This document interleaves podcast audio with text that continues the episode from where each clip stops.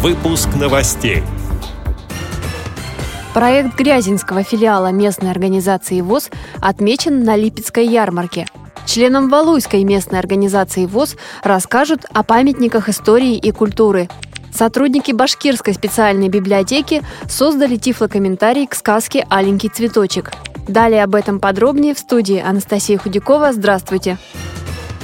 В Липецке состоялась областная ярмарка социально значимых проектов и общественных инициатив. Липецкую областную организацию ВОЗ там представил Грязинский филиал с проектом под названием «Социокультурная реабилитация детей-инвалидов». По результатам общественного голосования и оценки экспертов, эта работа была названа одной из лучших и оказалась в числе победителей – Проектом предусмотрена организация экскурсий для детей, находящихся на учете в Грязинском филиале ВОЗ, в центр романовской игрушки в село Троицкое Липецкой области, а также участие ребят в мастер-классах по изготовлению русских народных глиняных игрушек. Благодарим за предоставленную информацию председателя молодежного совета Грязинского филиала местной организации ВОЗ Надежду Качанову.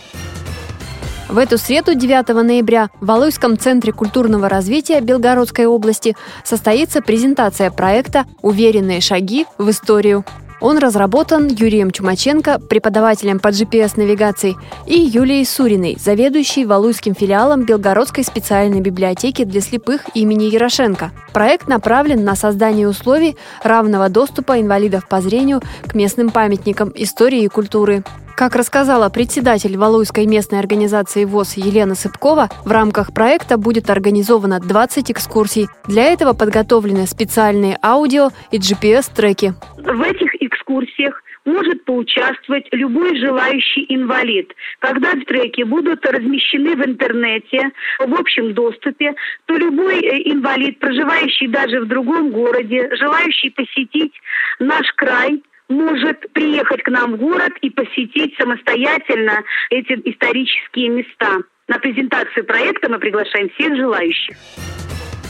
В Башкирской специальной библиотеке для слепых провели встречу, посвященную 225-летию земляка, известного русского писателя Сергея Аксакова. В произведениях он прославлял свою малую родину – Уфу.